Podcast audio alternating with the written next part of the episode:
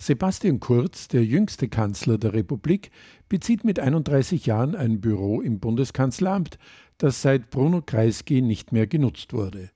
Kreisky hat es als Zigarrenkistel bezeichnet. Den nachfolgenden Kanzlern war es zu dunkel und unmodern. Dr. Franz Putz ist Beamter des Bundespressedienstes in Pension. Er kennt das Kreisky-Zimmer. In diesem Zimmer sind alle Kanzler der Zweiten Republik äh, gewesen, äh, von ähm, Leopold Fiegel äh, bis zu Wolfgang Schüssel. Der ist dann in das Zimmer gekommen hat gesagt, das Zimmer ist ihm zu dunkel mit Recht. Und er ist in, in das sogenannte Metternich-Zimmer gezogen, wo immer alle Kanzler jetzt sein. Äh, diese Zimmer, sie sind auch weiß gekalkt und da gibt es Computer und sie sind sehr hell, während das Zimmer ja ziemlich dunkel ist. Es war damals nach dem Zweiten Weltkrieg ja üblich, alles zu täfeln. Äh, auch der skandinavische Stil damals, äh, überall wurde getäfelt, das war ganz schrecklich. Und auch damals nach dem Zweiten Weltkrieg, also hat man den, äh, hat der Hertel gefragt, was soll er mit diesem Zimmer machen? Und damals hat die ÖVP regiert und man hat gesagt, nein, es wird getäfelt bis oben. Jetzt hat man überlegt, welches Holz. Also deutsche Eiche sind hier ausgeschlossen.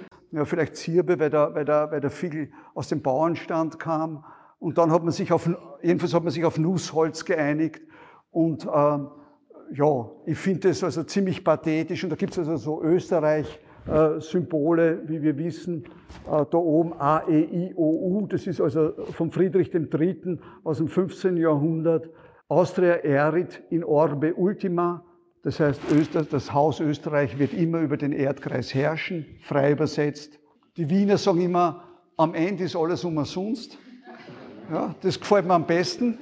Am Ende ist alles umsonst. Ja. Und, und drunten natürlich der, äh, der, der, der österreichische Adler, äh, also mit dem Hammer, Sichel, äh, also der, die Arbeiter, äh, der Bauernstand, äh, die gesprengten Ketten vom Joch des Nationalsozialismus oder was auch immer und oben äh, die bürgerliche Krone, also eine sehr simple soziologische Erklärung, die heute überhaupt keinen Bestand mehr hat. Wie der Kreisky damals reingekommen ist, hat er nur gesagt, was in diesem Zigarrenkistel soll ich bleiben? Äh, er, hat, er hat natürlich damals eine, Minder, eine Minderheitsregierung mit Duldung der Freiheitlichen gerade in die Wege geleitet und hat natürlich nicht genau gewusst, wie lange er da überhaupt bleiben würde. Wie gesagt, aber er ist natürlich aus Ehrfurcht, das muss man auch sagen, oder aus Achtung äh, vor den Kanzlern vor ihm, also vor allem von äh, Leopold Fiegel und Julius Raab, äh, hier geblieben. Also trotz aller politischen Differenzen sind es zwei Männer gewesen, die er besonders geschätzt hat. Und also ich halte besonders sehr, sehr viel von Leopold Fiegel. Ähm, wenn man sich mit den Ministerratsprotokollen nach dem Zweiten Weltkrieg einmal beschäftigt, dann sieht man, welche enormen Schwierigkeiten es nach dem Zweiten Weltkrieg gegeben hat, also für mich ist Leopold Fiegel einer der ganz äh, großen Heroen. Und äh, eigentlich hätte man das eher vielleicht Fiegelzimmer nennen sollen, aber wie gesagt. Ähm, ich selbst habe auch mit dem Zimmer eine äh, Verbindung, äh, weil ich über Kultur sehr viel geschrieben habe. In meinem Pressedienst hat sich eine Rockband an mich gewandt, die, Band Kreisky, vielleicht kennen Sie einige von euch. Also die haben, haben sich an mich gewandt und haben gesagt, äh, wir hätten eine Bitte. Wir wissen, Sie setzen sich so für, für, für die moderne Musik und, und, und äh, ein. Äh, wäre es nicht möglich, dass wir im, im Kreisgezimmer ein, ein Video drehen?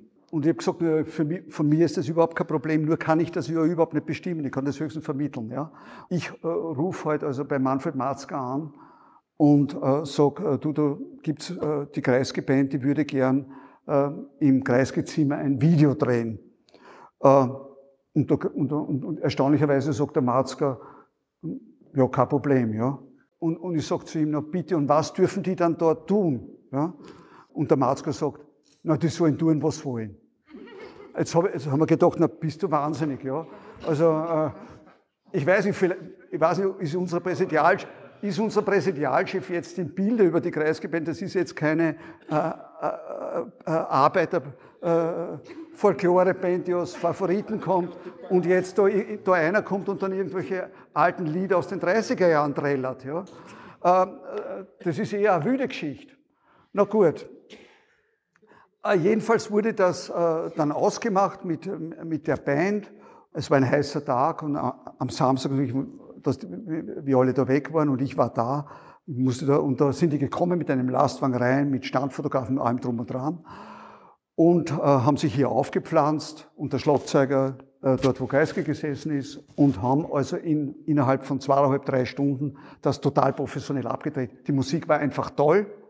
Es hat mir unheimlich getaugt. Äh, ich habe ihnen auch gesagt, sie sollen bitte nicht, ich meine, sie sollen nicht auf Jimi Hendrix machen und die, und die Hüte anzünden. Ja. Na gut, man weiß ja nicht. Sie wollen vielleicht die ultimative Performance. Keine Ahnung, ja. Äh, die Burschen waren sehr kultiviert und alles und haben das also da äh, toll gemacht. Und ich bin irgendwie ganz stolz, dass ich sozusagen progressive Kunst da reingebracht habe. Freut sich Franz Putz im Kreisgezimmer im Bundeskanzleramt.